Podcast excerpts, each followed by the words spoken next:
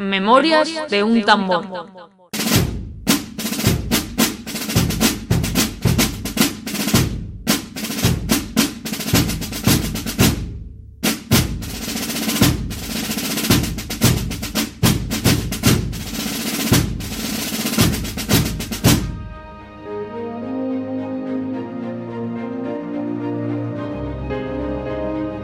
Si quieres entender tu pasado, si te apetece revivir acontecimientos narrados con sencillez y pasión, si te gustaría conocer personajes que dieron vida a nuestra historia, estás en el lugar indicado. Formas parte de Memorias de un tambor. No vas a necesitar memorizar ni tomar apuntes. Simplemente escucha y deja volar tu imaginación. Prepárate para un viaje en el tiempo en el que te sentirás protagonista. Y luego, compártelo. Que el mundo conozca la aventura más grande jamás contada. La historia de España.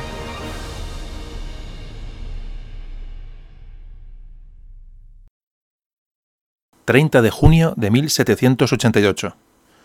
Lugar... ...un fuerte ruso en la isla de Kodiak, en Alaska.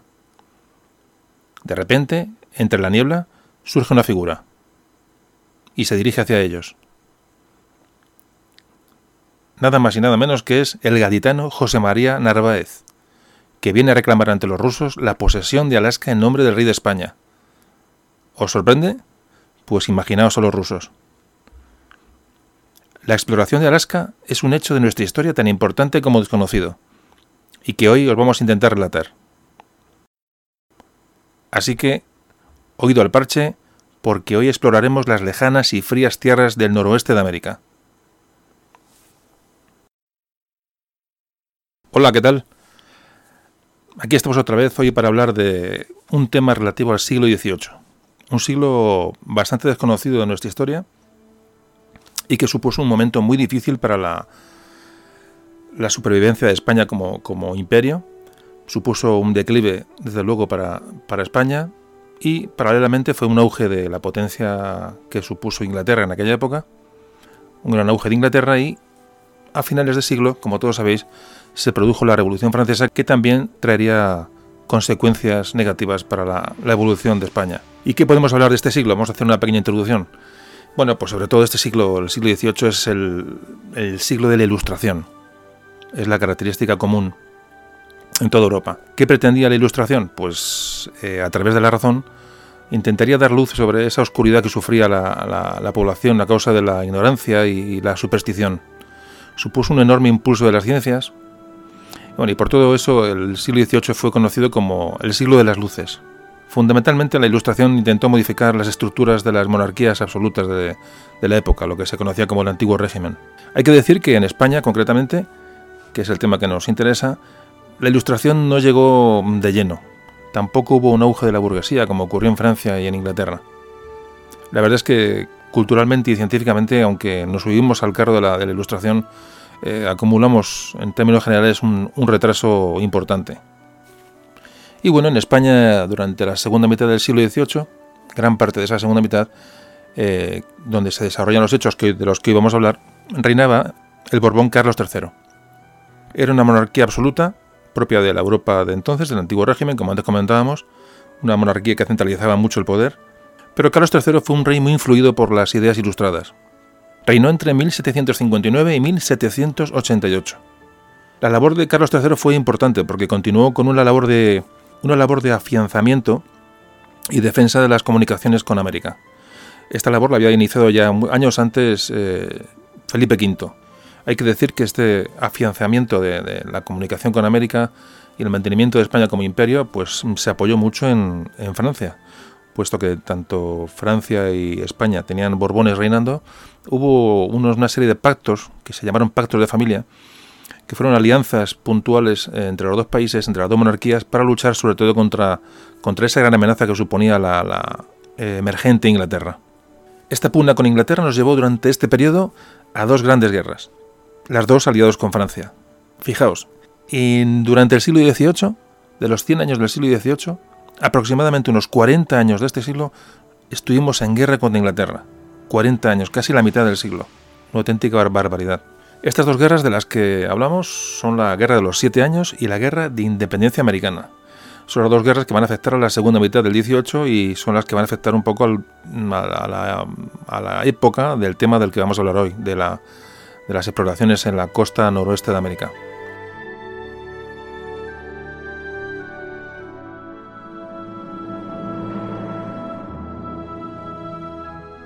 En primer lugar, la Guerra de los Siete Años, entre los años 1756 y 1763, fue una guerra que se desarrolló en Europa y en América, en los dos sitios. Pero vamos, vamos a hablar sobre todo de América, que es la zona donde nos, eh, tiene más influencia para nosotros. Fue una pugna fundamentalmente entre Francia e Inglaterra eh, por el dominio de la, del norte de América, sobre todo comercio de pieles y, derechos de pesca. Para que os ubiquéis, bueno, es la guerra que narra, por ejemplo, la película del último mohicano. Fue una guerra fundamentalmente de, bueno, pues lucha de potencias allá donde estuviera, ¿no? Es, fue una guerra a gran escala nos metimos en ella, aliados de Francia, y bueno, nos trajo un perjuicio económico tremendo y pérdidas bastante fuertes. Mm, como ejemplo, hay que hablar que tanto La Habana como Manila, las dos capitales de, la zona del Caribe y, de Filipinas, pues cayeron en manos de los ingleses, aunque luego se recuperaron, pero fue un golpe bastante duro, sobre todo económico. Más tarde eh, se produjo la Guerra de Independencia Americana, entre el año 75 y el año 83, 1775 y 1783. Bueno, ahí nos resarcimos un poco de la derrota de, la, de los siete años y, bueno, y los pusimos de los ingleses en un buen aprieto. España tuvo un papel fundamental en la, en la independencia norteamericana, muy poco reconocido por ellos y por nosotros mismos, pero es un tema interesantísimo, como qué papel jugó España en la independencia de los Estados Unidos de América. Muy importante. De hecho, a este tema ahí tenemos intención de dedicarle un podcast eh, monográfico al asunto. Aunque esta guerra fue, bueno, no fue, no fue una derrota, pero entre las dos guerras quedamos en una crisis económica enorme que pagaríamos posteriormente. Tras Carlos III llegó Carlos IV. Carlos IV le tocó reinar entre 1788 y 1808, años muy complicados, años muy complicados. A Carlos IV le pilló de lleno la Revolución Francesa. Fijaos que esa, esta revolución, por proximidad geográfica a España y, bueno, la tradicional alianza de España con Francia, como antes comentábamos, ese pacto de familia, pues nos afectó muchísimo, mucho más que a otras naciones de Europa, sin duda. Hay que pensar que España había diseñado su política exterior eh, basándose en la alianza con Francia, para, bueno, para defenderse de, la, de, esa agresividad de Inglaterra. Pero fijaos cómo con la revolución lo cambia todo y ese final de la monarquía en Francia nos supone un duro golpe. Aquí se presentaba un gran conflicto para Carlos IV. Tenía dos opciones, o seguir con Francia aliado, con la Francia revolucionaria, para controlar a Inglaterra, o unirse a Inglaterra y a otras potencias europeas para luchar contra, contra esa corriente revolucionaria que, evidentemente se podía eh, contagiar a España. Una difícil situación. Esa situación de conflicto requería unas dotes de gobierno que desde luego mm, no tenía Carlos IV. No diremos que era un inepto, pero era un hombre con mucha falta de carácter, tampoco tenía mucha capacidad de trabajo. Esta falta de capacidad de trabajo le hizo mm, reinar apoyado en validos como el conde de Florida Blanca, el conde de Aranda, el famoso Manuel Godoy, que os sonará. Además, tenía una gran influencia de su esposa, la reina María Luisa de Palma. En fin, eh, un hombre con poca talla para la que se nos venía encima. En resumen, cuando la cabeza del rey francés Luis XVI rodó desde la guillotina hacia, hacia un cesto en la plaza central de París, de alguna manera la cabeza de España cayó también en aquel cesto. El giro de España al abismo fue definitivo y, bueno, posteriormente unos, pactos forzados con Francia, esa Francia revolucionaria que nos amenazaba del norte, tuvimos que patar con ellos de una manera forzosa. Eh, nos hizo entrar en guerras contra Inglaterra sin capacidad económica ninguna. Después llegó Trafalgar, llegó la invasión napoleónica, en fin, lo que todos sabéis, un auténtico desastre. Intentaremos también dedicar un monográfico a Trafalgar bueno, y tocaremos este periodo de la historia que es, que es realmente crucial en la historia de España. Bueno, y para acabar la introducción, de esta pequeña introducción del siglo XVIII, finales del XVIII, hablaremos de cómo era la sociedad de la época. Eh, hay que resaltar que la esperanza de vida en aquella época, durante el siglo XVIII, era, fijaos, en Europa, ¿eh? era de 27 años de media, una media de 27 años. Bueno, las epidemias de viruela, de tifus, eh, bueno, causado por los piojos, la malaria, una enorme falta de higiene en las ciudades, el hambre, el hambre.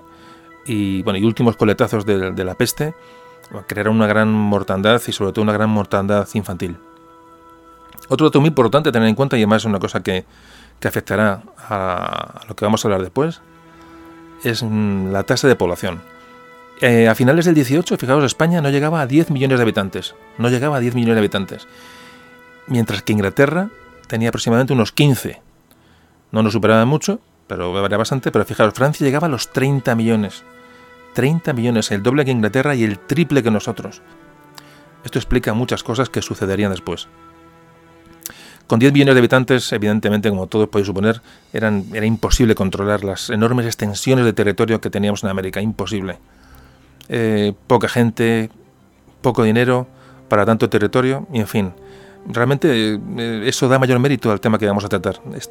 Con esta poca capacidad demográfica, controlar eh, y, poca capacidad económica, controlar mm, todos estos territorios tan vastos, tan lejanos, es lo que convierte este siglo XVIII, este final del siglo XVIII, en una, auténtica epopeya para los hombres que les tocó defender las, las fronteras. Y bueno, nos metemos ya en las exploraciones en el Pacífico Norte, que es lo que hoy vamos a tratar.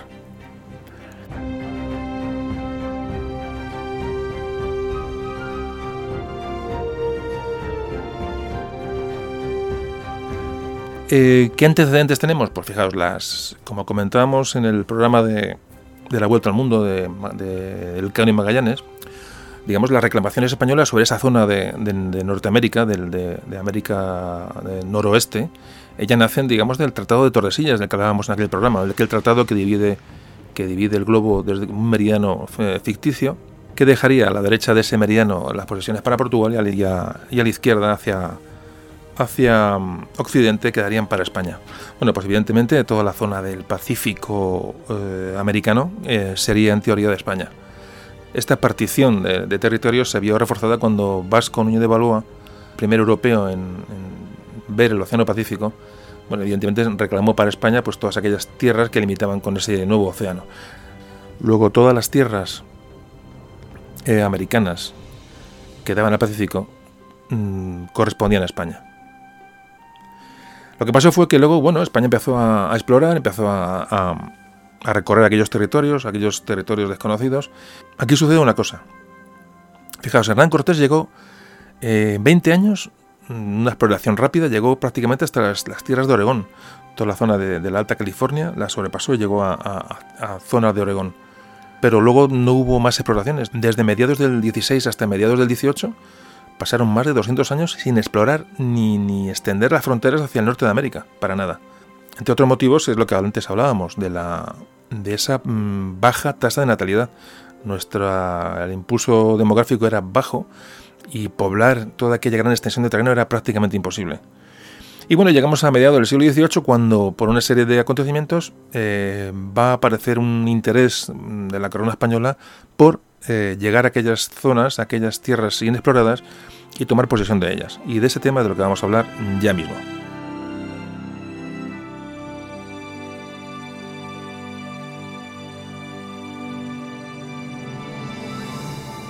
Bueno, hay que decir que en el siglo XVIII el Pacífico ya no era el lago español, eh, nombre que le dieron algunos historiadores al Pacífico, dado el dominio que España ejercía sobre él. Fijaos, el lago español.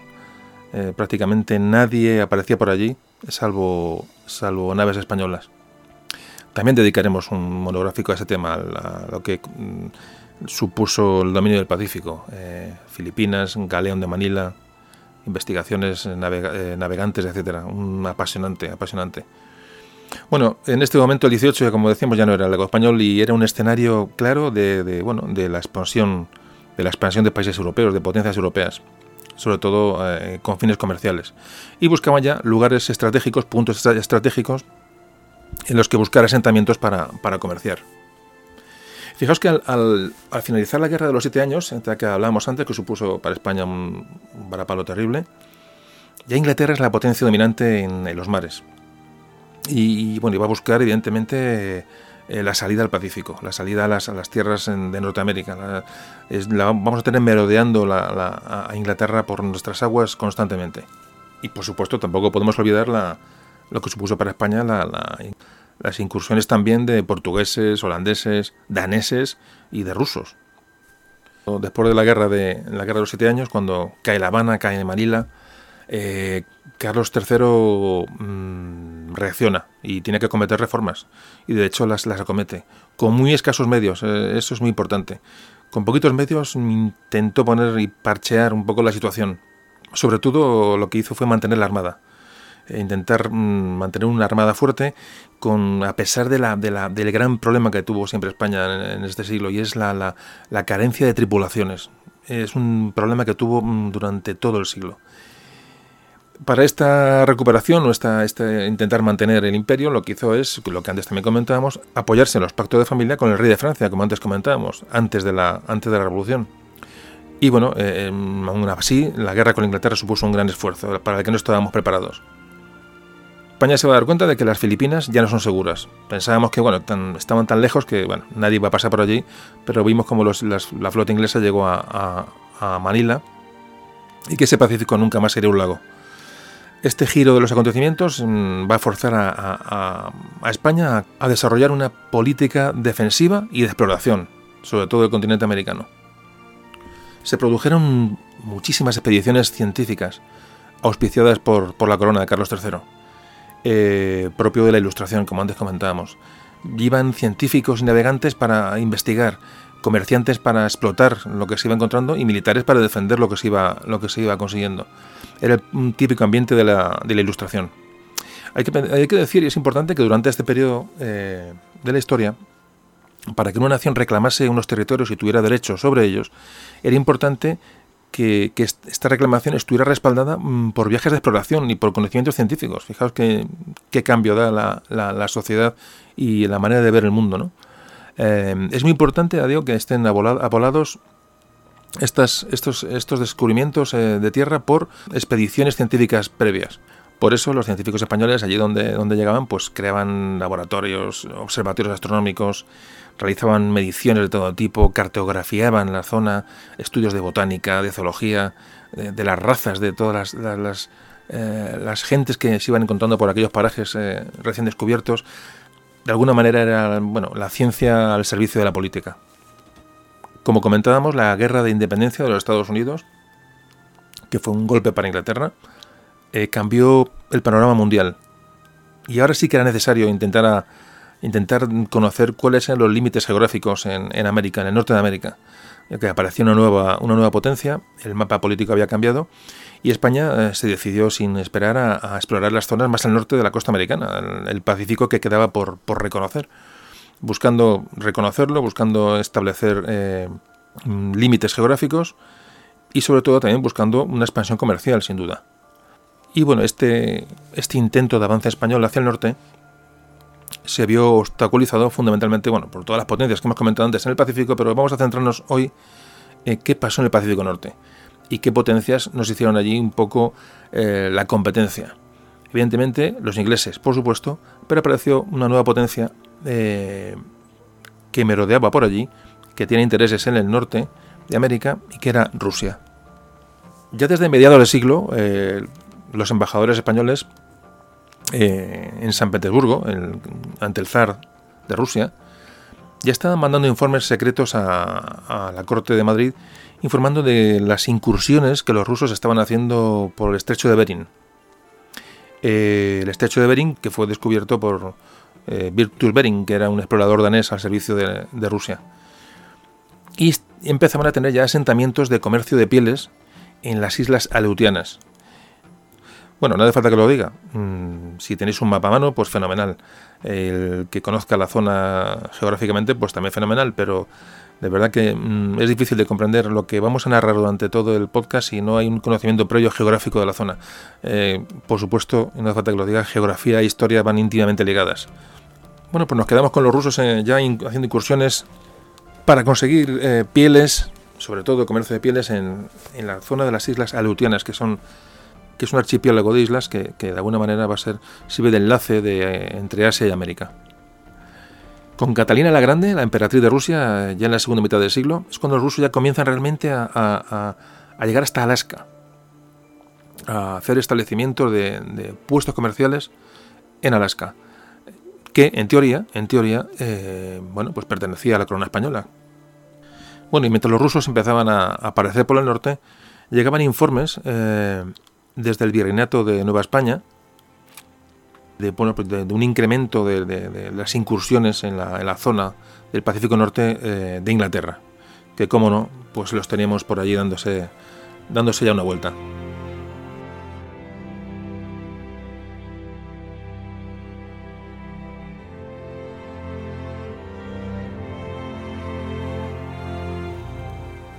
Carlos III, bueno, recoge estos informes secretos y, y se decide actuar, como antes comentábamos. Esto es sobre esta zona de, teórico dominio español, pero todavía sin explorar. Va a intentar avanzar hacia el norte, va a intentar entrar en el comercio de pieles, va a intentar la, famosa conversión de, indígenas por donde, bueno, por donde se avanzaba, donde se exploraba, es intentar convertir para la, la, región católica a los indígenas las tribus de la zona, hacerlos a la vez amigos, el concepto de la, de la, conversión de indígenas ha cambiado mucho ya en este siglo. Ya no es una, conversión eh, eh, prácticamente obligada, sino que, se intenta establecer con ellos eh, conversaciones, tenerlos como aliados, evidentemente, y luego intentar convertirlos. Pero el concepto de conversión rápida y fulgurante ha cambiado absolutamente con la, con la ilustración. Se hace un estudio previo de las, de las tribus, de las razas, de sus costumbres, se les dibuja, se les se cartografía su zona y se intenta eh, eh, bueno, de una manera mm, que sean nuestros aliados para que la exploración sea mucho más, mucho más sencilla. Y hay un tema importante. Eh, hay muchos motivos para ir hacia el, hacia el norte, pero hay un, hay un tema que es importante y es que se intentaba buscar un paso que comunicara América por el norte con, es decir, el Pacífico con el Atlántico. Lo mismo que Magallanes, bueno, buscó un paso por el sur se suponía que podía existir un paso por el norte. Eh, es el famoso paso del noroeste, que hubo muchas leyendas sobre este paso. Eh, muchos marinos intentaron eh, localizarlo. muchos marinos dijeron que lo habían encontrado, prácticamente siendo mentira. Hubo muchas invenciones sobre este famoso paso del noroeste. fijaos como hay mapas, se, le llamó, el estrecho de Anián. Un estrecho que, que, realmente no existía, bueno, existe mucho más al norte, se descubrió muchos años después, pero la intención de, navegantes españoles, ingleses, eh, franceses, rusos en el paso para comunicar el Océano Pacífico con el Atlántico por el norte era, era prácticamente bueno, la obsesión de, las, de las potencias de la época. Y era otro motivo por el cual eh, había mucha navegación por la zona y mucho interés en, en tener la zona, la zona controlada y cartografiada.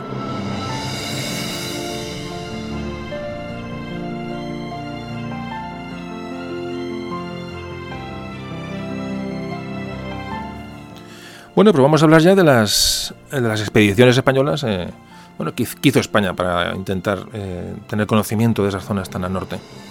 No quiero ser pesado, les repito lo del mapa. Es importante que tengáis un mapa a mano o que bueno, que en un momento dado lo podéis, lo podéis consultar cuando acabéis de escuchar el podcast, echar un vistazo. Vale la pena, de verdad, vale la pena. En aquella época, el centro neurálgico de la costa del Pacífico era Acapulco, pero Acapulco estaba muy al sur y se necesitaba una base mucho más al norte que sirviera de, bueno, de arranque para las exploraciones de, América del Norte. Por ello se creó el puerto de San Blas en 1768. Mm, el puerto de San Blas está muy cerquita de lo que es el puerto Vallarta. Es decir, pasó de Acapulco a San Blas. Este punto será un punto estratégico de abastecimiento y de salida para las expediciones, como antes comentábamos, que zarparían a explorar la Alta California. Esta empresa sobre todo la, empezó José Galvez. José Galvez era, era eh, tío, tío de Bernardo de Galvez, el, famoso Bernardo de Galvez que en la guerra de independencia americana les dio caña a los ingleses en, Pensacola. Este era, este era eh, su tío. Hoy no tocaremos la, bueno, la gran epopeya que fue la exploración de la Alta California. Eh, si algún día de tiempo la tocaremos. Fijaos, da cuenta los temas que se van acumulando, van saliendo al paso según vamos hablando. Y diciendo, bueno, los tocaremos, los tocaremos. Mm, la historia que tenemos es tan enorme y la tenemos tan olvidada. Bueno, en América ni os cuento. que bueno, eh, van saliendo temas, digamos, según vamos avanzando, y digo, bueno, lo tocaremos, lo tocaremos, pero, pero bueno, a ver si da tiempo. Realmente es una historia tan vasta y tan, tan, tan rica que es, que es impresionante.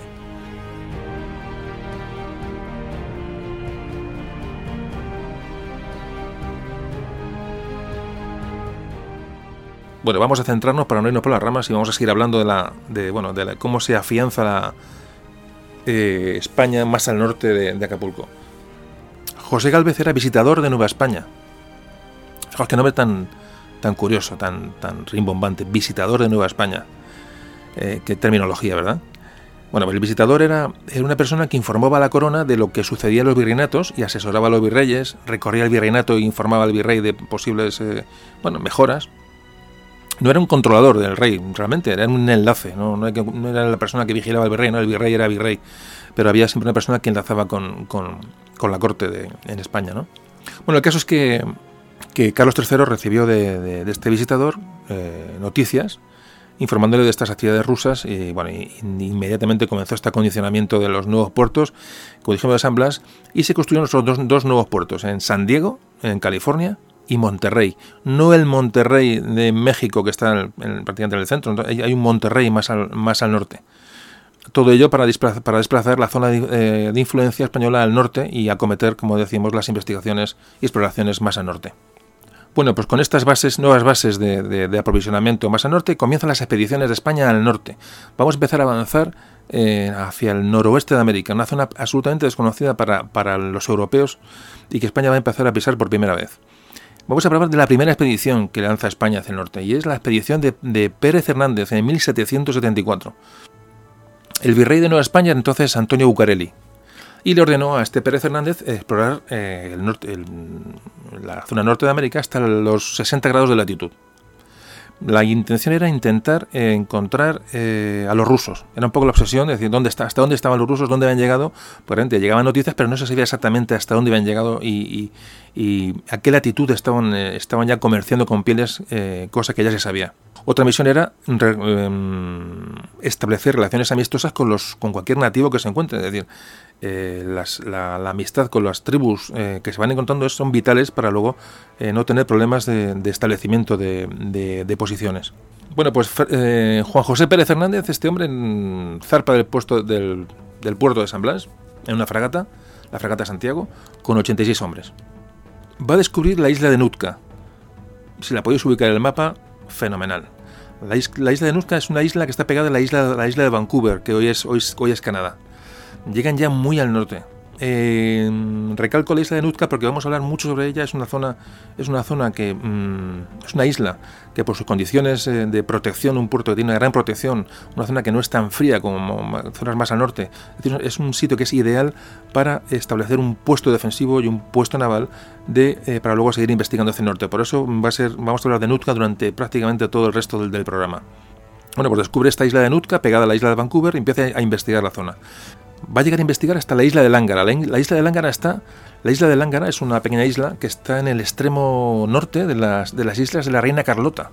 Lo digo por si queréis identificarlo en el mapa. Justo encima de la isla de Vancouver hay una isla con una forma de cono. Bueno, pues en el extremo norte de esa isla está la isla del islote pequeñito que se llama el islote de Lángara. Y hasta ahí es donde llegó Pérez Hernández en su primer viaje, en su primera exploración. Bueno, como todo estos viajes, imaginaos la cantidad de kilómetros, el frío, las condiciones difíciles, se le acabaron las provisiones, eh, la mala salud de la tripulación, el, famoso escorbuto, por supuesto, seguía llegando en esta, en, esta, en esta época, y Pérez tuvo que volver hacia el sur sin llegar hasta la latitud 60 grados que, le había eh, encargado el, virrey. Así que llegó hasta Monterrey, famoso Monterrey, que es una bahía que está al sur del actual San Francisco, y luego hasta San Blas, en un viaje que duró nueve meses. Bueno, pues aquello no fue suficiente. Y entonces el virrey Bucareli, el mismo virrey, dice que, bueno, que un año después eh, se organice otra expedición. Eh, en esta expedición va a ir Bruno de Z con Juan Francisco de la Bodega. Ya son, ya son nombres que van a aparecer luego eh, muy a menudo. Hay que decir que el, famoso Juan Pérez de la primera expedición acompaña a esta expedición también como, como piloto de uno, de los barcos. Esta expedición lleva 160 hombres y el objetivo es llegar hasta la, latitud 65 grados. Igual, la, misma, la misión es la misma, eh, intentar encontrar a los rusos y tomar posesión de todas las tierras que sean posible. En esta expedición iban tres barcos, el Santiago, el San Carlos y el Sonora. Bueno, el Sonora era una, goleta pequeña que ya eran, eh, prácticamente tenía nada, apenas 11 metros de, eh, de, eslora, con una tripulación de 16 hombres. Esta, esta goleta se llevaba bueno, para mm, reconocer y hacer levantamientos cartográficos más cerca de la costa y de alguna manera poder desembarcar, poder acercarse a la costa y poder eh, tener capacidad de, reclamar oficialmente todas las tierras en las que se fueron desembarcando. Parece ser que a los pocos días de la salida de esta pequeña flota de tres, de tres barcos, el capitán del San Carlos, según dicen, parece que enloqueció, entró una demencia no sabemos si transitoria, y hubo que, bueno, el barco directamente llamaron el, San Carlos, volvió a, San Blas para que, para que este hombre recibiese, recibiese atención y luego reincorporarse a la, expedición. El caso es que el San Carlos, una vez que zarpó de San Blas para intentar reencontrarse con, la, con los otros dos barcos, parece que ya no los encontró, no le daba tiempo, y lo que hizo fue explorar la zona de la Bahía de San Francisco, la actual zona de la Bahía de San Francisco en los Estados Unidos. Siendo esta tripulación del San Carlos los primeros europeos conocidos que exploraron la bahía de San Francisco. Tras esta exploración, pues regresaron a, San Blas.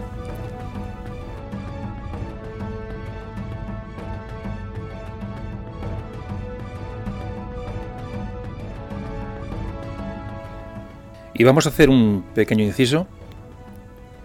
Eh, como siempre hacemos un pequeño paloncito para explicar unas cuestiones que creo que son, eh, que son importantes y son interesantes es el origen de los nombres de todas las zonas que van a recorrer todos estos, estos exploradores. Fijaos que van a recorrer toda la costa oeste de lo que son hoy los Estados Unidos de Norteamérica y Canadá, hasta Alaska. Y evidentemente desde, desde el actual México van a pasar bueno, por la península de California y pasarán pues, ciudades tan conocidas hoy para todos como San Diego, como Los Ángeles, como San Francisco, pasarán por el estado de Oregón, bueno, pues esta, estas, estos nombres, esta, esta toponimia de la zona, pues bueno, vamos a explicar un poquito brevemente para que bueno, sepamos de dónde viene el origen de estos, de estos nombres. Fijaos, en el año 1776, prácticamente estamos hablando de eh, prácticamente a la par que se están haciendo estas exploraciones, eh, Juan Bautista de Anza, eh, con un grupo de colonos, pues va a fundar el Presidio Real de San Francisco cuando hablamos de un presidio, eh, en esta época hablamos de un fuerte, ¿vale? Es un fuerte, realmente es una posición avanzada, una posición eh, que lo que hace es ocupar territorio de una manera protegida para protegerse sobre todo de los, de los ataques de los, de los indígenas de la zona. Y, bueno, eh, la, digamos, la red española de, presidios por toda Norteamérica es, es enorme. en Texas, en Arizona, aquí en California. Bueno, muchísimos presidios se fueron creando poco a poco como medida como medida de, bueno, de, conservación de territorio o afianzamiento de, de, las, de las conquistas. Pues estos son los famosos presidios que eran pues, eh, dirigidos por un, mm, comandados por un, por un alcaide normalmente. Eh, tenían, pues, tenían su iglesia, tenían sus almacenes, tenían sus, viviendas, tenían, en fin, normalmente de planta, de planta cuadrada, pero hechos todos con barro, es decir, la mayoría son con, con adobe. Hay verdaderas joyas por ahí en Norteamérica de presidios españoles, es una, una maravilla. Bueno, pues eh, uno de estos, un presidio, como era lo normal, una vez que una tierra se, se tomaba como española, se tomaba con la idea de, colonizarla, de, de, hacer un asentamiento fijo y estable, pues eh, se creaba un presidio. Pues aquí en San Francisco es que era un presidio. Y eh, prácticamente el mismo año, a final de ese mismo año que se crea el presidio, un misionero franciscano, Francisco Apollo, es el que crea la misión de San Francisco de Asís, que va a dar nombre a la ciudad de San Francisco. Además de crear, eh, los españoles crearon un fuerte en el actual Golden Gate, que es la entrada a la bahía de San Francisco. Ahí también los españoles crearon un fuerte. Bueno, esa es la historia de San Francisco, que, que pues interesante. Hablamos ahora de Los Ángeles. Los Ángeles, aunque los españoles llegaron allí ya en 1542, llegaron pronto, bueno, es una zona que tampoco le dieron mucha importancia, pasaron de largo, y es, si no es hasta 1769, 1769, cuando otro misionero franciscano, eh, eh, Juan Crespi y un explorador, Gaspar de Portola, fueron los, los que llegan al lugar de la actual ubicación de, Los Ángeles y consideran que es un lugar bueno, que puede tener su, viabilidad para ser, para ser habitado y es, y es cuando se, se asientan allí.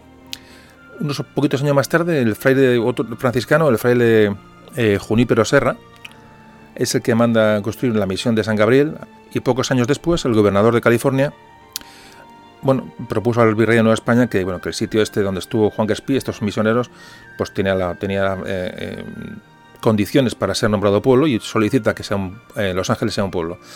Bueno, pues se funda la ciudad de Los Ángeles en 1781 eh, por un grupo de unas 44 personas, 44 colonos. El nombre de esta ciudad es el pueblo de Nuestra Señora, la Reina de los Ángeles. Y bueno, ya se ha pasado a nuestros, a nuestros días. No paramos aquí, vamos a hablar de, los, de la toponimia de más al norte. Bueno, vamos a dejarlo, no, vamos a hablar primero de, California. California, que se me queda en el tintero. El nombre de California, ¿de dónde viene? Pues igual es un nombre que dan los españoles a la zona. Eh, viene de una novela de caballerías del 1510, de, principios del siglo XVI. Una novela que escribió eh, García Rodríguez de Montalvo. Parece ser que incluso se la nombra en, el Quijote. Bueno, pues en esta, en esta novela de, caballerías se, hace mención a una isla fantástica, digamos, que, que se llamaba California. Bueno, pues esta isla de California, como los españoles creían hasta... Mm, pasó, pasó mucho tiempo hasta que descubrieron que la península de California no era, no era una isla, sino que era una, una, península, bueno, pues de ahí viene el nombre que le dieron a, la isla de California, que luego no fue tal, eh, esta isla que se nombraba en, la, en esta novela de, caballerías. Fijaos qué historia tiene que toda la, la, toponimia es fundamental para la historia también. Eh, como te comentábamos, geografía e historia íntimamente unidas. Y por último, en los viajes hacia el norte, antes de llegar al estado de Washington actual americano y antes de llegar a la Columbia, a la Columbia Británica, que es Canadá, eh, los españoles pasarían por otra zona que es la zona que bautizarían como Oregón.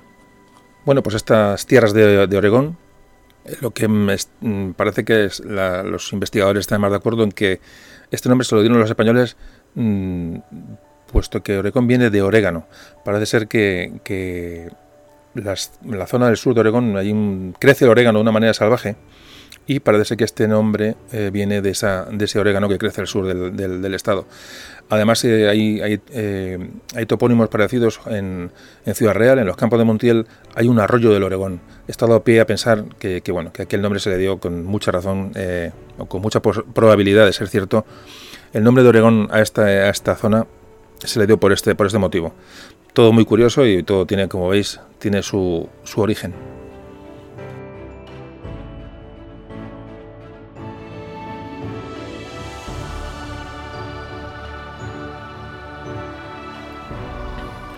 Bueno, y nos quedamos en, en la expedición de, Bruno de Zeta y Juan Francisco de la Bodega, en el del 75.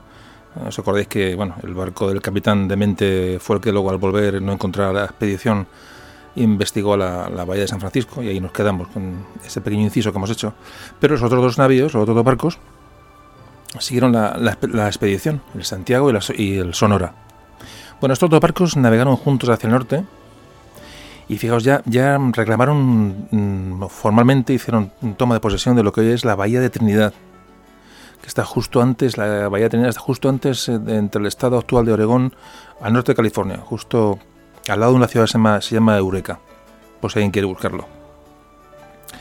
Siguieron navegando por la actual costa de Oregón, mm, sin hacia el norte, ya por toda la actual costa del actual estado de Washington, y allí descubrieron una tribu, que eran los, los Quinol, eh, bueno, eh, con ellos entablaron eh, relaciones amistosas, intercambiaron regalos y un grupo de, un grupo de la, de la, expedición española al mando de, Bruno de Zeta, bueno, bajaron a tierra y tomaron posesión oficial de, la, de, esta, de estas tierras del actual estado de Washington, que lógicamente, como todas las tierras descubiertas, pues iban a pasar a formar a formar parte de Nueva España.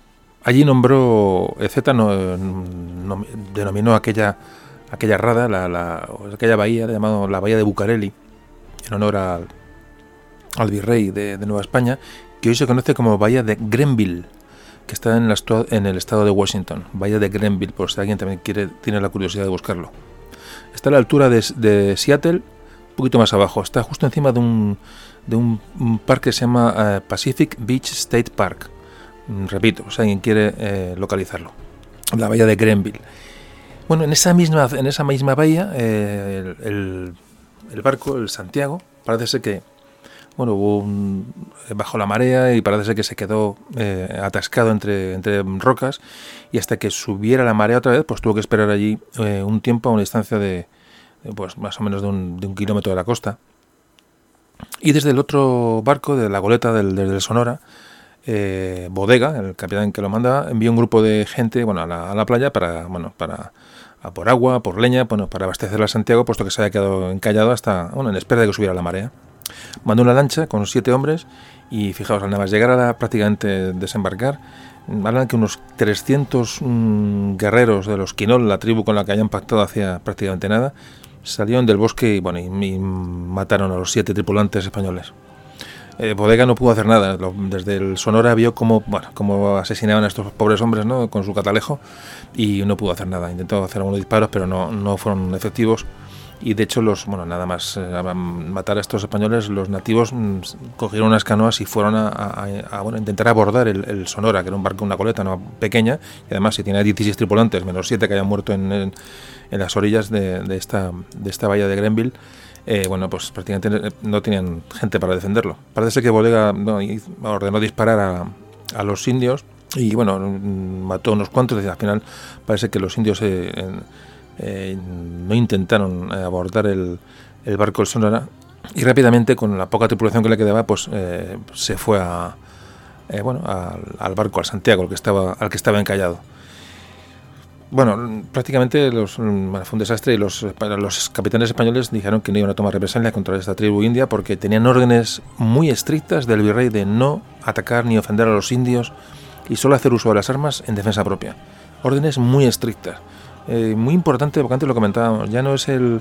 Fijaos, ya ni siquiera hay un, hay un bueno, ni siquiera hay un derecho de, réplica ante esta agresión, sino que no quieren tener buenas relaciones con las tribus de la zona. Y, porque pueden ser fundamentales eh, para posteriores expediciones y las experiencias de los indios en Norteamérica con los, con los colonos franceses e ingleses en la guerra de los siete años mm, hicieron, hicieron aprender también a los, a los españoles. Así que no se hizo nada con aquellos indios, y llamaron a esta zona, a esta punta que hoy, que hoy se llama Point Grenville, eh, le llamaron estos le llamaron Punta de los Mártires. Punta de los Mártires. No queda prácticamente ningún, bueno, hay ningún recuerdo de este nombre, evidentemente, pero bueno, si alguien quiere echar un vistazo al mapa y ver dónde está, está este, este punto Grenville y bueno, sabe que en ese sitio exactamente pues, se produjo este, este, este hecho ¿no? de la muerte de estos, de estos españoles.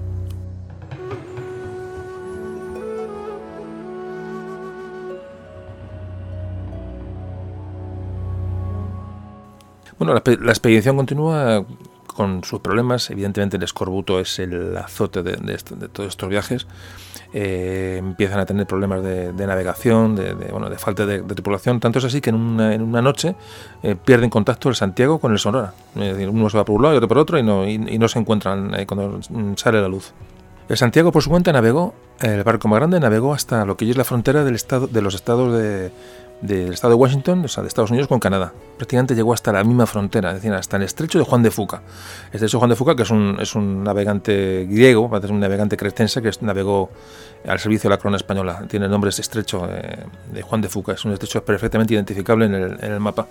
Está ya justo al lado de la isla de Vancouver. Eh, hasta ahí llegó el Santiago. Eh, lo llevaba Bruno, Bruno de Z. Bruno de Z lo que hizo fue, no tenía tripulación en condiciones y ya una vez que llegó allí, identificó un poco la zona y dijo, bueno, se dio media vuelta y, y, decidió bueno, ya eh, salir hacia, hacia San Blas, hacia los puertos, hacia los puertos de, salida. Sin embargo, el Sonora, la goleta está pequeña, con bodega y cuadra. Bodega y cuadra no es bodega y cuadra dos personas, sino es una sola persona. Se llama eh, Juan Francisco de la Bodega y Cuadra, al mando de esta goleta eh, tras separarse del Santiago, lo que hizo fue bueno, seguir investigando. Y va a llegar, fijaos, hasta, hasta las aguas del, de Sitka, la ciudad de Sitka, ya en el Golfo de Alaska. Eh, verdaderamente ya metidos en una, zona que es absolutamente inexplorada, en pleno Golfo de Alaska. Allí los españoles hicieron actos de, toma de soberanía de la, de la tierra. Eh, hubo otro puerto, otro puerto en la zona que también le llamaron Puerto Bucareli también llamaron a otro puerto de Puerto Los Remedios, hay un monte San Jacinto, eh, reconocieron las actuales islas, hoy se llaman islas de Krusov y Baranov, pues aquellas islas también las, reconocieron con este, esta pequeña goleta, la Sonora. Eh, llegaron hasta, hasta, los 50 grados de latitud, hasta los 50 grados de latitud y no pudieron pasar de allí. Ya las enfermedades y la merma de la tripulación, de la pequeña tripulación de esta, de esta goleta, les hizo bueno, volver, a, volver atrás y volvieron a, volvieron a Monterrey. Pero a Monterrey y llegaron un mes más tarde de lo que llegó el, barco, el Santiago, el que mm, retrocedió antes. Allí se reunieron los dos barcos y bueno y partieron juntos hacia, hacia San Blas pues a contarle todo, todo lo que había sucedido y contárselo al virrey para que informara al rey Carlos III de España, pero aún no habían contactado con los rusos. Hay que decir que en este viaje falleció eh, Pérez Hernández, Juan José Pérez Hernández, que es el primer navegante que participó en la primera expedición que antes comentábamos, fue la primera persona que, bueno, que investigó aquellas aguas. Me parece que era, que era entre la tripulación, entre aquellas gentes, era, era un héroe, era un, era un explorador eh, avezado y respetado. Bueno, el padre murió en, en medio de la, de la, travesía, bueno, y se le, se le hizo un, un sepelio en el mar, bueno, en fin, eh, con honores de héroe, puesto que era una persona bastante que inspiró a otros, a otros, a otros exploradores. Aquí murió Juan José Pérez Hernández. Tras esta expedición, que fue importante sin duda, va a haber eh, cuatro años, casi cinco años de, bueno, de ausencia eh, total de expediciones. Sobre todo la, la, falta de dinero para eh, organizar estas expediciones y falta de barcos adecuados para navegar por aquellas aguas tan al norte va a hacer que durante casi cinco años no haya más expediciones españolas al norte. Realmente no hay, lo que antes comentamos al principio, no tenemos recursos para, demasiado hicimos.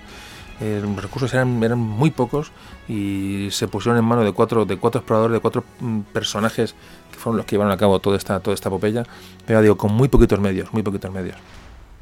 Y llegamos al año 1779, donde hay una expedición en la que van eh, eh, Ignacio Arteaga y el famoso Juan Francisco Bodega y Cuadra que antes, que antes comentábamos. Una expedición que llevan estos dos, estos dos hombres. Hablamos del año 1779 y aquí llevan otra vez la misión otra vez de encontrar a los rusos.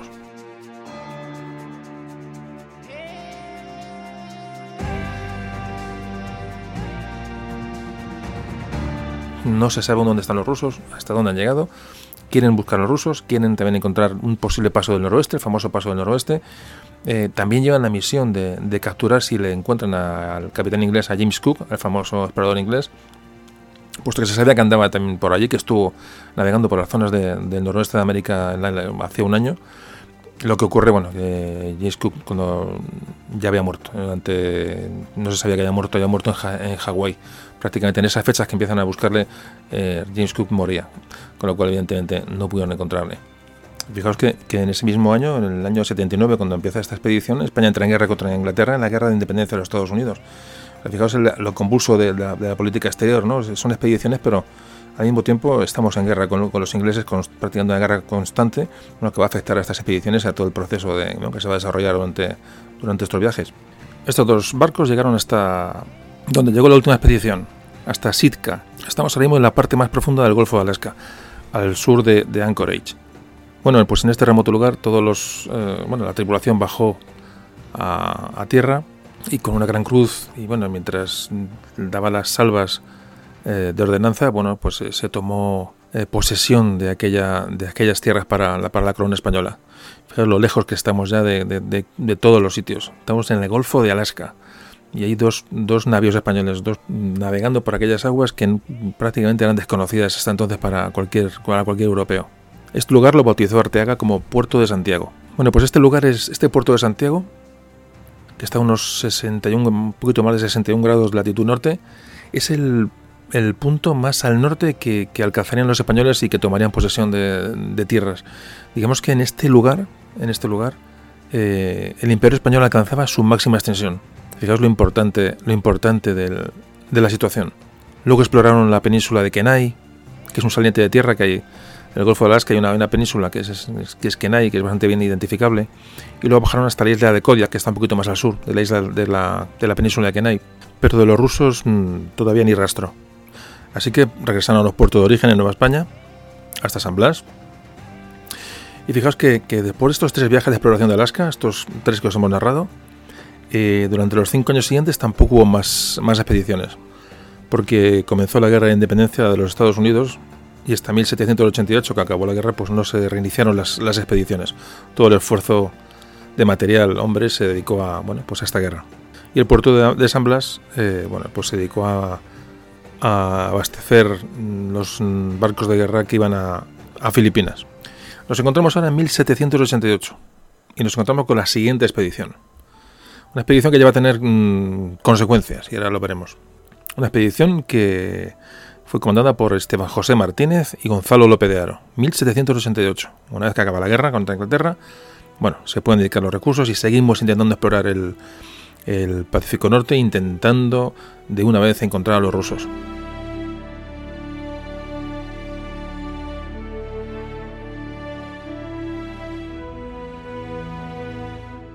Esta vez dos barcos, el Princesa y el San Carlos, eh, pues van hacia el norte. Después de una larga travesía, por supuesto, de la cual nos hay que ahorrarse detalles, porque imaginaos la travesía que suponía llegar desde el puerto de San Blas hasta, hasta el Golfo de Alaska. Bueno, pues llegan a la isla de Kodiak, la famosa isla de Kodiak, donde ya hemos llegado en el anterior viaje. Y ahí los indígenas de la zona sí que cuentan a los españoles que hay un que han visto rusos cerca, por fin, por fin. Parece que no están tan cerca como pensaban los españoles, pero hay rusos por la zona. Les dan una serie de referencias y el 30 de junio de 1788, eh, Gonzalo López de Oro, uno de los jefes de la expedición, envía a José María Narváez en un bote a buscar un puesto ruso en la Bahía de los Tres Santos, en Three Saints Bay.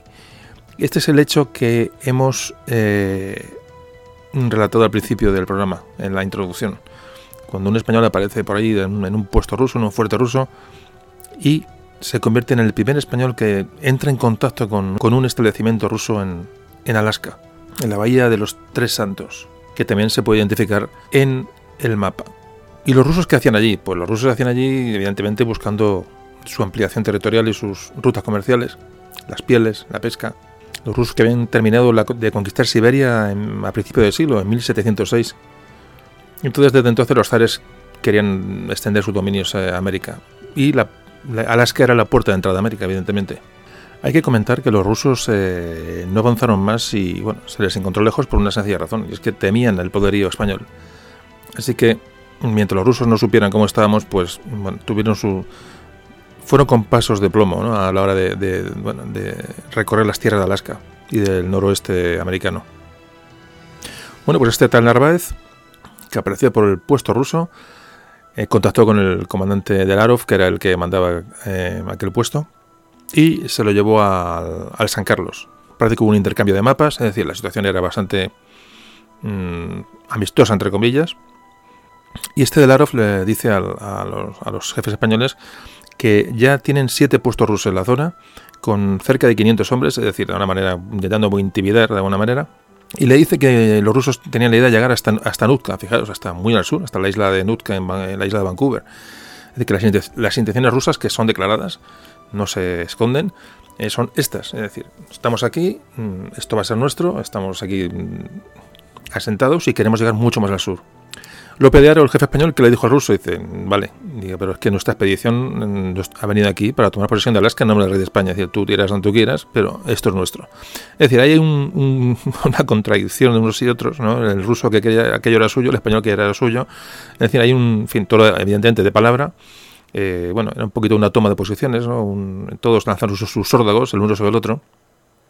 Y digo, de Larov dijo a los, a los españoles que los rusos habían tomado posesión de Alaska y que habían establecido una serie de colonias con 400 hombres, eh, varias fragatas, es decir, evidentemente no, por allí no había tanta tanta fuerza y tanto podería, pero bueno, era una manera de, de intentar intimidar o intentar bueno, hacer una posición de fuerza. Bueno, pues esta supuesta posición de fuerza mm, tiene que ser comprobada por los españoles que automáticamente no solamente no regresan a, sus bases de, de, avituallamiento, a, San Blas, sino que siguen navegando hacia siguen navegando por el Golfo de Alaska hacia el oeste para comprobar qué, potencial ruso hay en la zona. Es eh, fijaos con qué, qué, sentido del deber tenían estos hombres, ¿no? Y no solamente digo, no se van, sino que siguen navegando hacia, hacia esta vez allá, hacia, hacia el oeste, y van a llegar y van a llegar a la isla de Unalaska. Unalaska, como suena. Ya digo, para investigar quiénes mm, están allí, cuántos rusos hay, ya digo, y este punto sí se puede localizar en el mapa perfectamente, fijaos hasta dónde van a llegar. Ya estamos en las islas Aleutianas prácticamente. Allí los jefes rusos que había efectivamente confirman a los españoles que tienen intención de llegar hasta Nutka, mucho más al sur, y que esta zona, bueno, pues que parece que es suya, que ellos están llegado allí, que están, se han asentado y que no han visto a nadie, y bueno, que ahí están. Eh, repito, Nutka como puerto más al sur, una zona un poco más, más de, clima más, más fácil, y una zona muy defendible y donde podían atracar navíos en, esa, en ese canal, en esa pequeña bahía que había en Utka.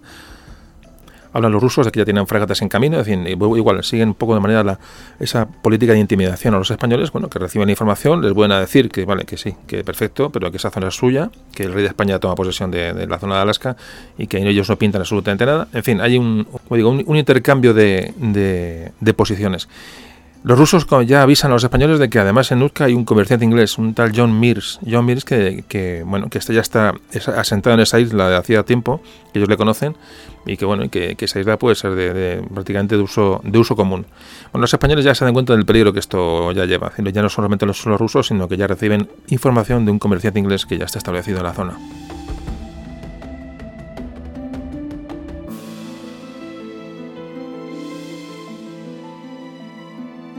Bueno, pues van a salir de la isla de Alaska en las Aleutianas, que es el punto más occidental alcanzado en estos viajes de exploración en Alaska. Estamos ya muy lejos de todos los sitios, es decir, de verdad, eh, echad un vistazo a un mapa y fijaos simplemente por curiosidad dónde está la isla de Alaska. Fijaos la distancia que, nos, que ya nos separa de cualquier punto conocido ¿no? de, de, eh, de pero de ahí tienen que partir rápidamente porque las noticias ya no son nada, nada alentadoras y tienen que ir rápidamente a, informar al virrey de Nueva España de lo que está ocurriendo en esa zona. Bueno, pues llegaron a, llegaron a San Blas, informaron al virrey y automáticamente se dice que partan otra vez, ya con la orden de tomar posesión de una forma definitiva y preventiva de la isla de Nutka, antes de que los rusos y los británicos mm, pudieran pasar por ahí antes. Bueno, pues fijaos la, tropa que manda España para hacer posesión, para tomar posesión de esta isla. 28 soldados, dos cabos y un sargento. Lo que había. Se embarcan en dos, en dos barcos, uno de, aprovisionamiento y otro de transporte, y se dirigen hacia Nutka. Llegaron allí, parece ser que no había nadie. Y automáticamente se ponen a construir a toda, con toda rapidez eh, un fuerte, un pequeño fuerte, el fuerte de San Miguel. Y los cañones que llevan en los barcos, bueno, pues los, los apostan en la, en este pequeño fuerte que lo ponen protegiendo la bahía, la, esa bahía de Nutka. Hay mucha información de esta bahía, hay, fotografías y mapas en, en, internet, hay mucha información, lo podéis echar un vistazo si, si tenéis curiosidad. Bueno, pues al mando de esta, de esta tropa, de esta fuerza que está en Nutka, está eh, nuestro amigo Esteban José Martínez, que es un oficial, de, un oficial de la Armada. Bueno, pues nada más llegar allí, resulta que se encuentra un barco, mientras están haciendo el fuerte, están tomando asentamiento los españoles, pasa por ahí un barco con bandera portuguesa pero automáticamente se da cuenta el, el español, el jefe español, Martínez, este tal Martínez, que es un barco que, bueno, va con bandera portuguesa, pero es un, es un, bueno, es una, es una tapadera para que oculta el comercio de este famoso comerciante inglés John Mears, que ya avisado, le habían avisado a los rusos a los españoles de que estaba por la zona deambulando. Así que el, bueno, este, este español, este José Martínez, investiga un poco sobre el tema, se da cuenta que aquel barco le están tomando el pelo y automáticamente confisca el navío. Un, barco de bandera portuguesa con comercio inglés. Directamente lo confisca. Poco días después, mientras siguen tomando posesión los españoles de la isla, llega otro, otro barco, el, el Argonaut, el capitán inglés James Colnet. Llega allí y dice que vienen a establecerse justamente lo que estaban esperando los españoles, adelantaron por muy poquitos días que llegan allí, que esa isla no, no, pertenece a nadie, que tienen orden de, del gobierno británico de establecerse en esa isla y crear un fuerte y fortificar el puerto. Bueno, Martínez le dice, mm, esto es nuestro y mm, vete por donde has venido. Y puede ser que haya un, en esa conversación entre el jefe inglés y el jefe español, hay una especie casi de forcejeo. Bueno, el español lo que hace este tal Martínez, apresa al inglés, apresa a toda la tripulación del, del navío inglés y apresa el barco. Bueno, y diréis, bueno, ¿y cómo es posible? Pues eso ocurrió. Ocurrió porque, luego, luego veremos, estos actos provocaron, tuvieron una serie de defectos, es decir, que no es, no es una invención. El, el, español apresa de momento, ya tiene dos barcos en dos barcos en la bahía de Nutka apresados. El último, el barco inglés que iba allí con la idea de fortificar la zona. Fijaos la situación. La verdad que es bastante, bastante curiosa, por llamarlo de alguna manera. Bueno, pues pasan los días y pasa por allí una goleta americana. Mm, según fuentes he leído que era americana o británica. He leído dos cosas diferentes. Entonces, bueno, lo dejo abierto. Vamos nos va a dar un poco igual porque esa goleta que llega por allí parece que con la excusa de que está averiada o no averiada, eh, entra en la bahía de Nutka, para por allí y bueno, ahí estaba nuestro amigo Martínez y se acerca a ver qué, a ver qué quiere aquella gente. Intuye que iban con ganas de comerciar, parece que le están engañando, que no le cuentan la verdad y automáticamente confisca la goleta directamente. Lo que va a hacer, parece que sí que estaba un poco averiada, la reparan allí y se la adjudica para la corona española, eh, la repara y la rebautiza como Santa Gertrudis. Imaginaos la que está montando el tal Martínez.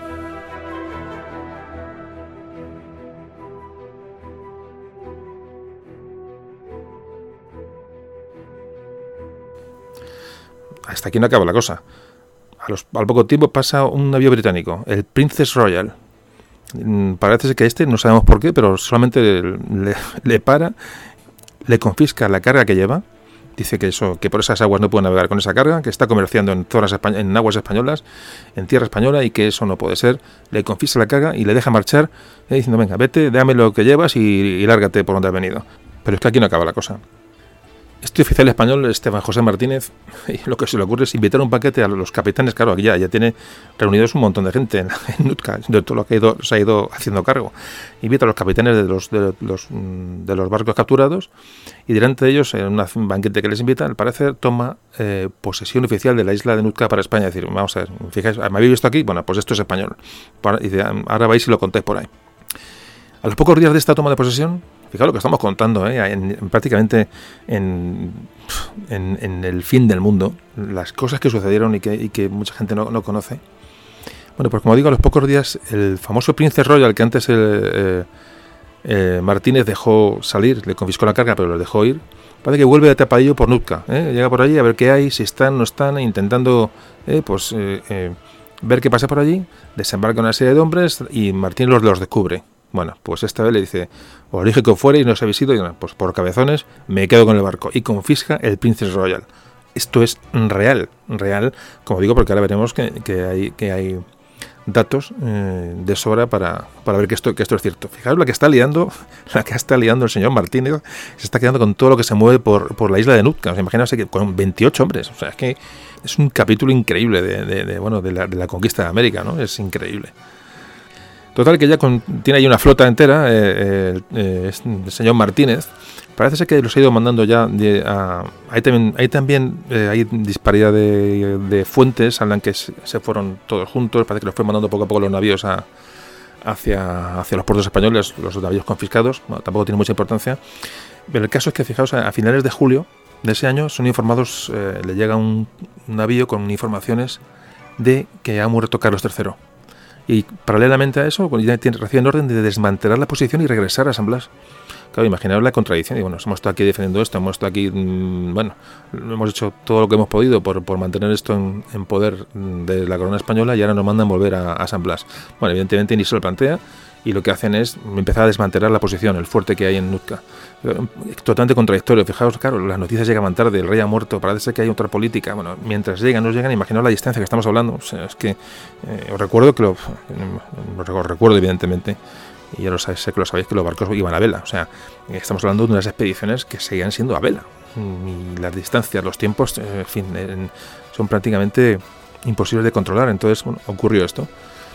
Orden de desmantelar Nutka, y Martínez empieza a desmantelar. Ah, por cierto, está, está desmantelando y aparece por allí, mientras, mientras están desmantelando, aparece una goleta americana, la Fair American, que también es capturada. Y bueno, aún, aún no lo he desmantelado, pero como más pasó por aquí, claro, iban por allí las, los, los, barcos eh, de comerciantes y no comerciantes, iban por allí pensando que aquello estaba libre. Nunca había habido españoles por allí, pero se encontraron, esta estaba Martínez y sus, y sus chicos.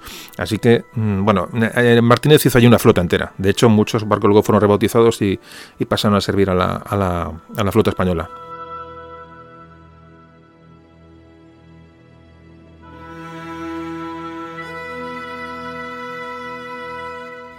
Así que Martínez eh, volvió a San Blas, llegó a, volvió a, Nueva España y pero llegó con una flota. Imaginaos lo que había capturado allí en, aquella pequeña bahía de lejana. La verdad que es una, aventura impresionante. Pues fijaos, mientras Martínez estaba eh, desmantelando la, el fuerte en Nutka, se dio una contraorden de Madrid para que Mm, que, es una locura, que ese puesto tiene que mantenerse a toda costa, que era un puesto vital, era un puesto estratégico, y se dio una orden o una contraorden de volver a, tomar Nutka. Fijaos, mientras lo estaba desmantelando Martínez, increíble. Estas cosas, en antes comentábamos, hoy son casi inimaginables, pero en la época podían ocurrir.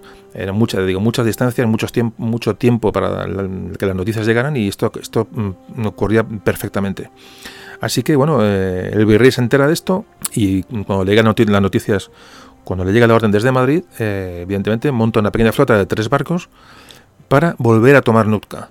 Esta vez eh, va a llevar una compañía de voluntarios de Cataluña, fijaros que estaban ahí en, Nueva España, al mando de Pedro Alberni.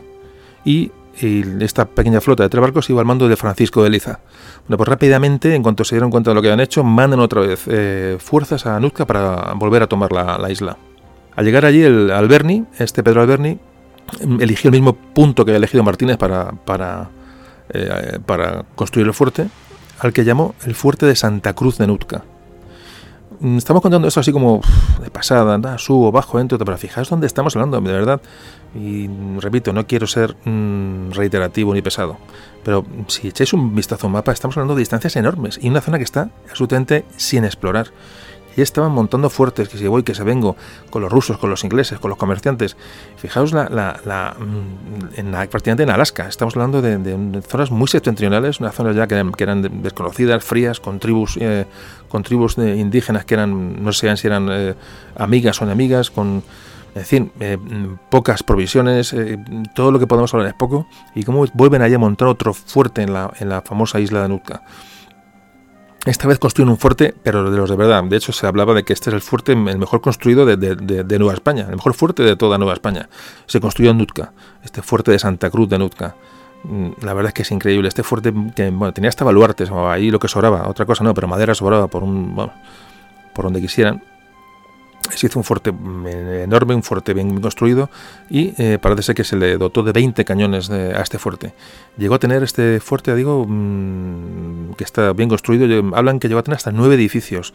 Eh, hablamos de, casas de residencia, una bodega, una Santa Bárbara para meter la pólvora, etcétera, ¿no? O sea, que, era un fuerte de verdad y con, con, garantías de, de, sobrevivir tiempo, porque además llevaban, llevaban en, aquel, en aquella expedición llevaban vacas, llevaban cerdos, llevaban gallinas, llevaban corderos para garantizar esa alimentación allí. Eh, y además cultivaron, por lo visto, alrededor del fuerte, hicieron eh, zonas de cultivo, con lo cual el fuerte era un, fuerte, vamos, era un súper fuerte.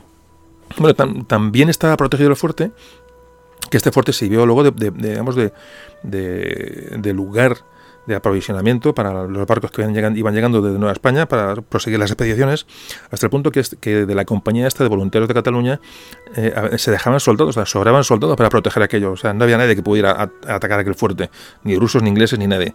Es decir, eh, em, la construcción y la organización de aquel fuerte era absolutamente solvente. De hecho, como digo, se dejaban hasta soldados que hacían de infantería marina los navíos que seguían subiendo al norte para explorar Alaska. Eh, a veces dejaban soldados como de, protección de estos barcos, eh, bueno, porque realmente se habían sobrado. Es decir, era un fuerte construido a conciencia.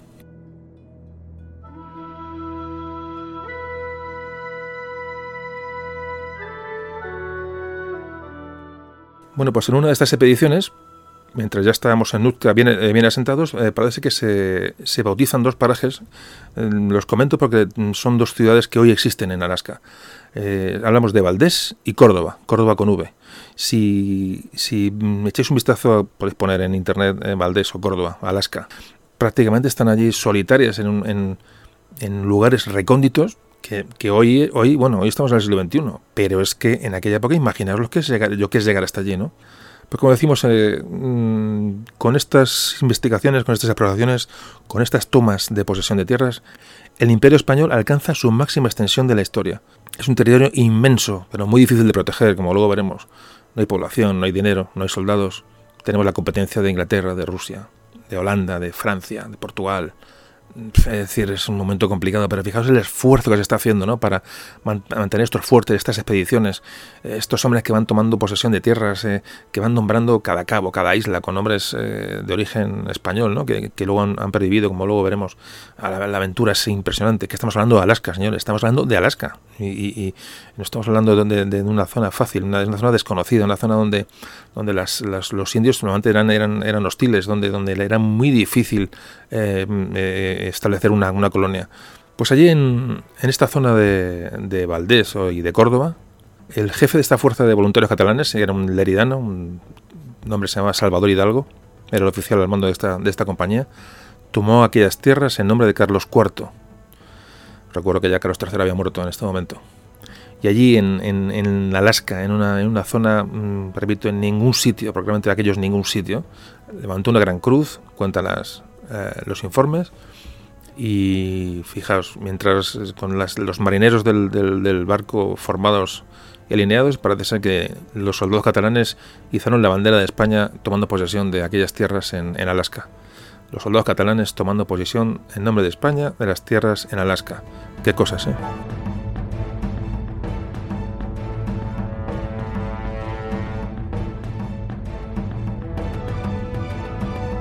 Pues este bravo leridano, este bravo español, eh, Hidalgo, no mm, dejó ahí su misión y sabiendo que los rusos estaban por la zona, eh, no volvió, no, digamos, se extralimitó en la misión y se dirigió al puesto, al antiguo puesto ese que hablábamos antes, de la Bahía de los Tres Santos, Three Saints Bay, porque, eh, porque en los mapas suele venir en inglés. Entonces mm, comento el nombre en inglés por si queréis ubicaros en, la, en, la, en el mapa.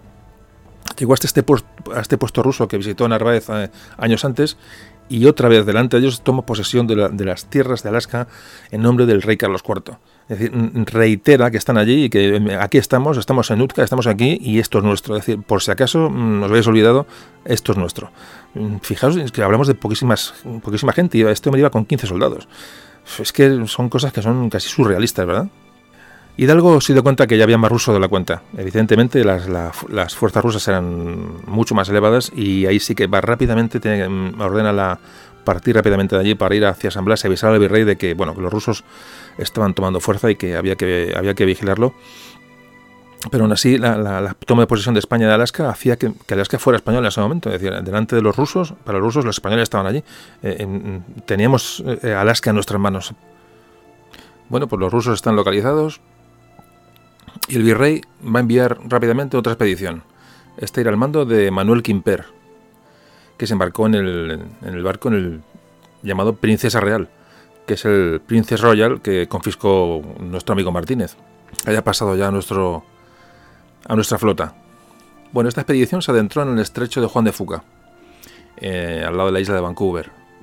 Y allí parece que descubrió una buena posición para fortificar y bueno, y realmente pues seguir poniendo eh, posiciones defensivas en aquellas tierras. Y la verdad es que en ese momento parecía que el dominio español sobre Alaska estaba llegando a, buen fin. Y bueno, aquí llegamos a un momento clave en la historia de, bueno, de los avances españoles por, por esta zona, por la zona noroeste, noroeste de, los, de América.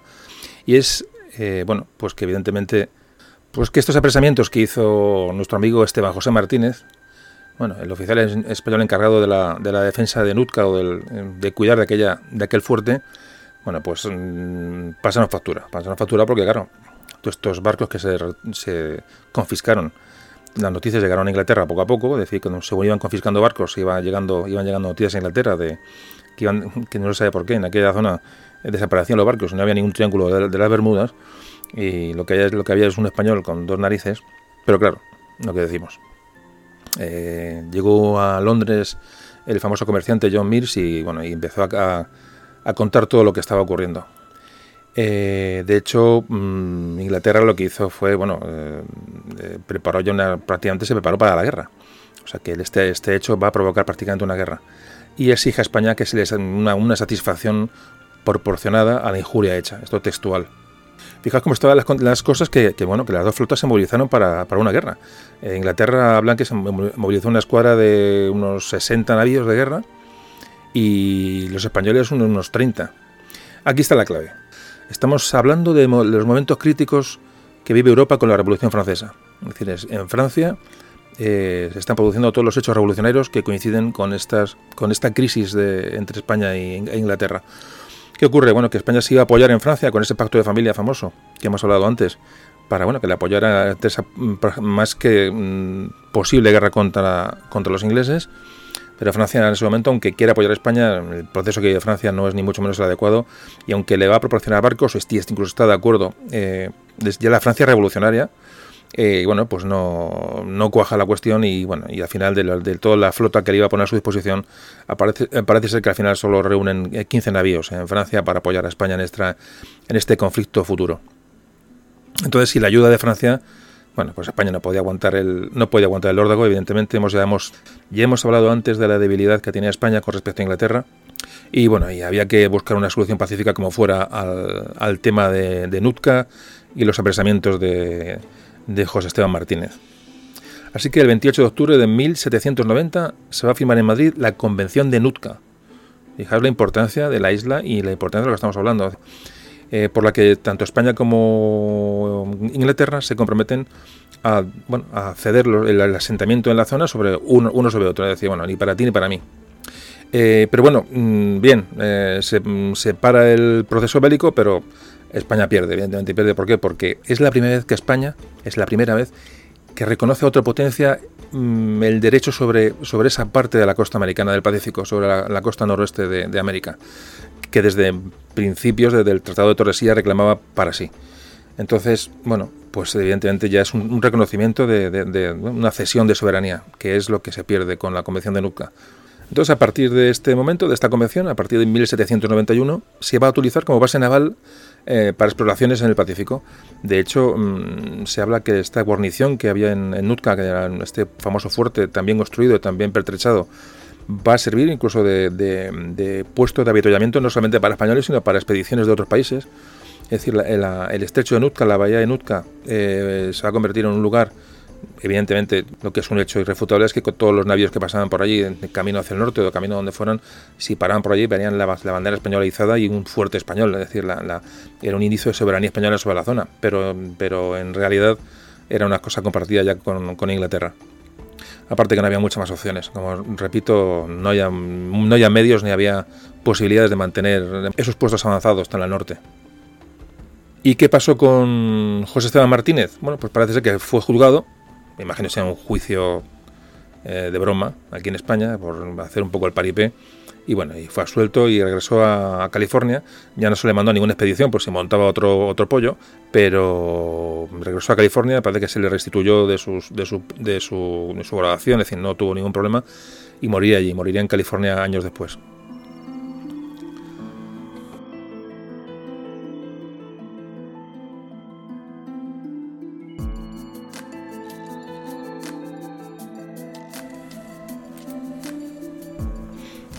Se realizaron más expediciones. En el 91, en este mismo año que estamos hablando ahora mismo, pues Francisco de Liza fue encargado de realizar otra expedición. Eh, investigó el estrecho de Fuca, el estrecho de Juan de Fuca, y cuando de regreso hacia las zonas al sur, las zonas de puertos de abastecimiento españoles, se encontró con Alejandro Malaspina, que estaba en medio de su gran expedición. Y le informó a Alejandro Malaspina sobre el descubrimiento de un estrecho, el estrecho de Georgia, que está bueno, al, este de la isla de Vancouver, es decir, es una zona que está investigada, pero no del todo. Entonces, eh, Malaspina, tanto Francisco de Liza como Malaspina, que se encontraron en Monterrey, pensaron que podía ser eh, bueno, un posible paso del noroeste, el famoso paso que era buscado desde hacía muchísimos años. Bueno, pues Malaspina, que iba a una expedición que vamos a, bueno, vamos a nombrar mm, más brevemente de lo que quisiera, pero para no hacer muy largo el asunto, pero eh, debemos de hacerlo. Eh, Malaspina, Alejandro Malaspina, con, José Bustamante, fue encargado de hacer una, una, expedición que duró nada más y nada menos que cinco años. Es la gran expedición científica del siglo XVIII. Igualaba o superaba a todas las expediciones francesas e inglesas, sin duda. Es una de las expediciones más importantes de todos los tiempos a nivel mundial y es bastante desconocida. Hay mucha información de, sobre la, expedición Malaspina y hay, bueno, podéis encontrar multitud de documentación y, bueno, y, de verdad os recomiendo que le eches un vistazo a este, a este, a este hecho. Duró cinco años y pico, cinco años y medio. Elaboraron cartas hidrográficas eh, de navegación, estudios botánicos, de zoología, etnológicos, e hicieron también análisis de la situación política americana. Eh, estudiaron el comercio de cada provincia, hacían una, una, una, especie de estudio de optimización del comercio en cada provincia en relación a sus productos y sus posibles rutas comerciales. Eh, hicieron estudios estratégicos, sobre, incluso militares, para la capacidad de, bueno, de fortificar aquella zona y resistir una invasión en un momento determinado. Eh, investigaron la situación y, posibilidades de, establecer puertos en, la costa. Eh, iban militares, iban civiles, iban, bueno, iban muchos dibujantes y cronistas. Uno, los dibujantes es espectacular ver las láminas que aquella gente dibujaba de, las plantas, de los animales, de, los indígenas de la zona. Era una, expedición magnífica y que, bueno, y que, marcó, marcó una época. Era una expedición, digamos, ya no para descubrir, porque una zona que ya estaba recorrida, como hemos visto, pero era, digamos, conocer mejor lo que se había descubierto. Era un poco el sentido de esta expedición. Y Alejandro Malaspina fue el encargado de, mandar aquella, aquella expedición.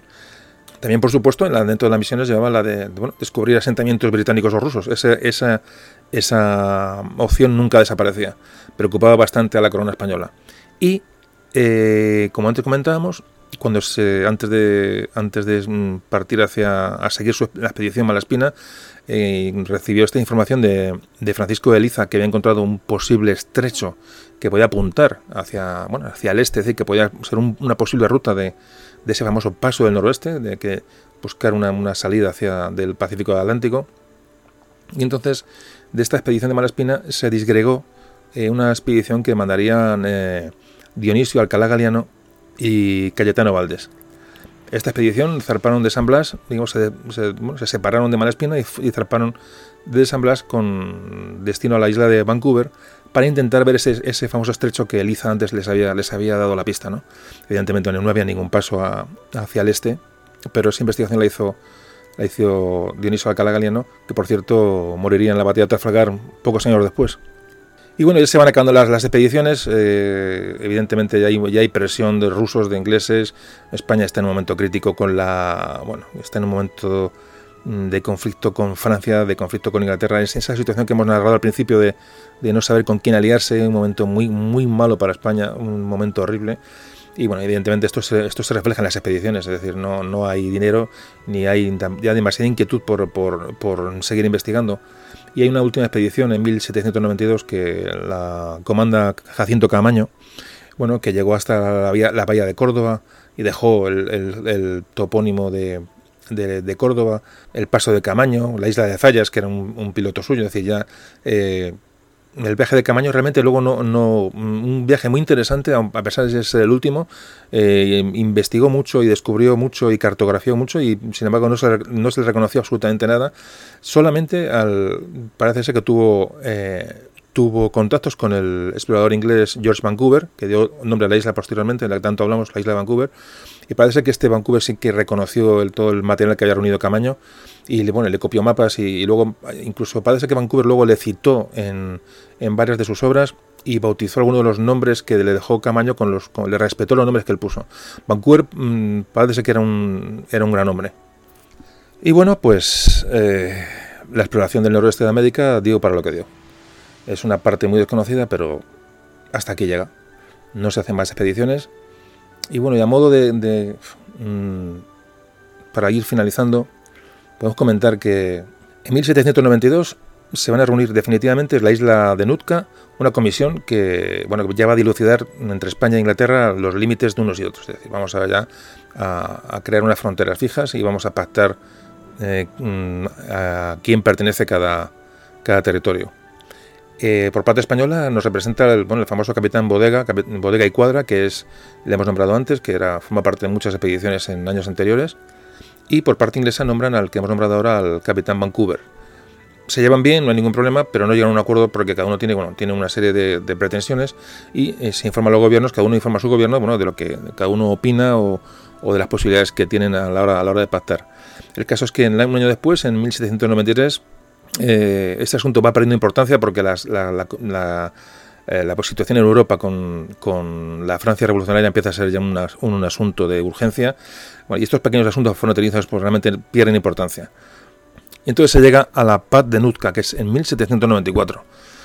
Eh, en 1794 España acuerda abandonar el presidio de Nootka. Eh, hay un acuerdo con Inglaterra de abandonar, su presencia, de abandonar su presencia militar allí y los famosos voluntarios catalanes que están en, en de hace ya años eh, son relevados por una pequeña, un pequeño contingente de soldados de, de una compañía fija de San Blas. Eh, los relevan y entonces la opción es que se quedan allí hasta que se, de, hasta que se determine bueno, pues el, la, el desmantelamiento del, del, fuerte de la isla de Nootka, la famosa isla de, pegada a la isla de Vancouver. Hablando de la isla de Vancouver, fijaos también lo que son las cosas, mmm, Vancouver en sus, en sus mmm, mapas, en sus mapas de exploración, Mm, fijaos si reconoció el, el, digamos, la importancia de, de, Bodega y Cuadra, el español Bodega y Cuadra, en estas negociaciones y le reconoció su, éxito como explorador y, su valía, que él en sus mapas mmm, llamó la isla de Vancouver Isla de Cuadra y Vancouver. Isla de Cuadra y Vancouver. Bueno, esto se ha perdido. Se ha perdido porque, mm, bueno, como tampoco quiero echarle leña al fuego, pero como las, la historia la han escrito los ingleses, y no solamente que la han escrito, sino que nos la han escrito y nos la siguen escribiendo, pues esto se anuló. Alguien dijo, no, que, este cuadra quién es, no, Isla de Vancouver, y así se acabó llamando. pero mm, si os fijáis y miráis los mapas, los, nombres españoles que aparecen en, en, en, cualquier cabo, en cualquier mm, eh, golfo, en cualquier, en cualquier punta, en cualquier bahía, la cantidad de, de, nombres españoles que hay en la zona de Canadá y Alaska es increíble, increíble. Pero la isla de Vancouver era demasiado grande como para reconocer los ingleses que nosotros estuvimos allí y le quitaron el nombre de Cuadra y se quedó con isla, isla de Vancouver. Pero bueno, eh, para nosotros será también la isla de Cuadra, para siempre.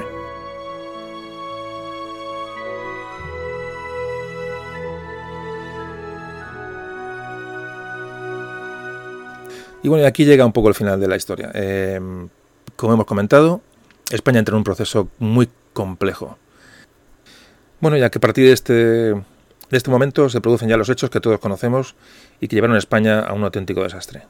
Para empezar, la alianza con Francia, una alianza forzada, eh, nos hace entrar en guerra con Inglaterra y se produce la batalla de Trafalgar, un hecho que marca un antes y un después. Eh, a partir de Trafalgar todo se acaba. El, control sobre el Atlántico se termina y, bueno, y las provincias de, América quedan prácticamente aisladas de, de, Madrid.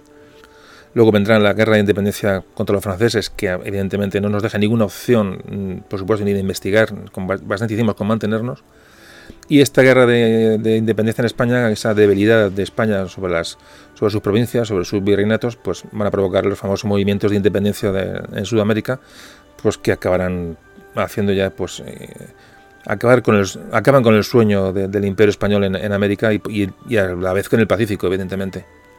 ¿Y qué pasó bueno, con esta zona después? Eh, la, zona, la famosa zona del noroeste, la zona de Alaska, la zona de Vancouver, etcétera.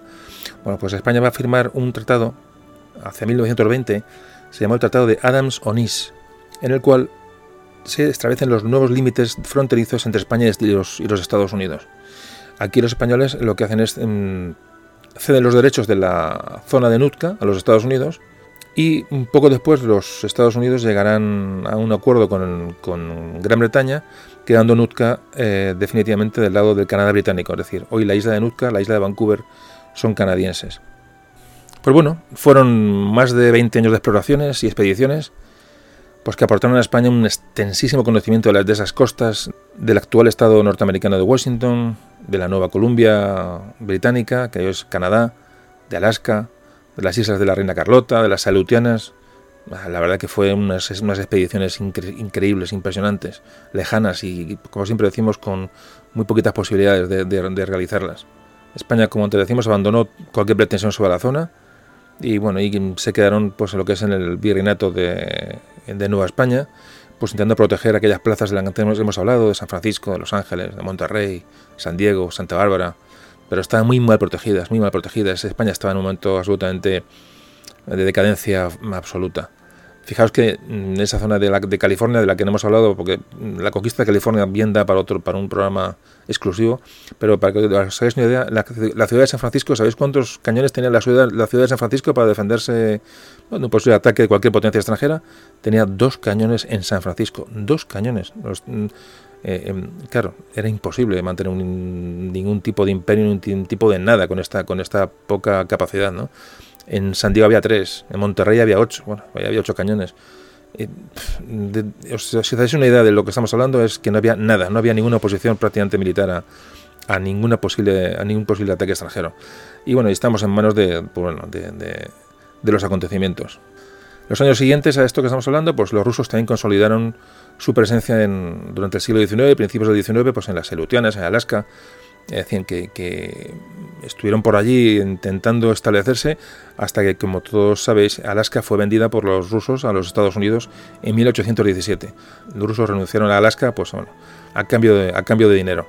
Y Alaska, como todos bien sabéis, pues pasaron a manos de los Estados Unidos hasta nuestros días.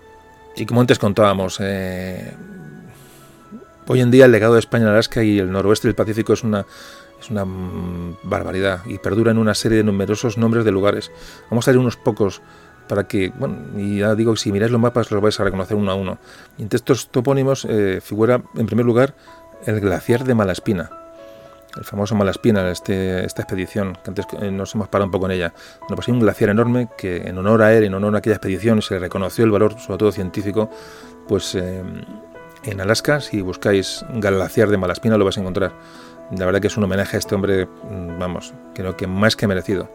Y aparte del glaciar de Malaspina tenemos la ciudad de Valdez, de Córdoba, tenemos la bahía de Quevedo, la bahía de Torres, Cabo de las Lomas, Canal de Nuestra Señora del Carmen, el Cabo Chacón, el Cabo Flores, el Cabo Suspiro, eh, la isla de Culebra, eh, isla, isla, de los Hermanos, la isla Desgraciada, las Islas Gallegas, Isla del Rosario, el Puerto San Nicolás, eh, la Punta Delgada, Punta de la Providencia, Punta de San Cosme, Punta de San Felipe, la Punta del Sosiego, el Lago de San Nicolás, la Isla del Sombrero, el Punto Tranquilo, es decir, todo esto está señalado en los mapas. Fijaros, he dicho, mm, bueno, he cogido así un poquito al azar, ¿no? Eh, pero ahí puede haber, de lo, no sé, diez veces más de lo que os he leído. Es increíble.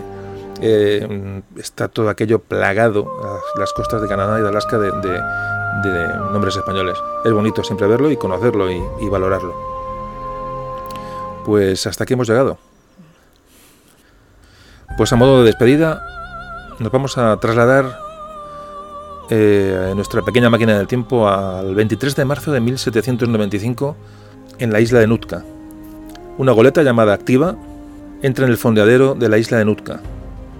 Su capitán observa cómo un grupo de soldados de la compañía de San Blas arriba la bandera española del fuerte de la isla. En la orilla, todos los pertrechos esperan para ser cargados en la goleta. Los indios nativos de la zona esperan agazapados para hacerse con el fuerte una vez sea abandonado. Los españoles abandonan Nutka, jamás regresarán. Atrás quedan las expediciones, los esfuerzos y las vidas de muchos españoles que exploraron el fin del mundo simplemente cumpliendo con su deber. Así que, orgullosos de todos ellos, les agradecemos desde aquí pues que hoy podamos hablar de nuestra huella en Alaska. Nos vemos en el próximo programa.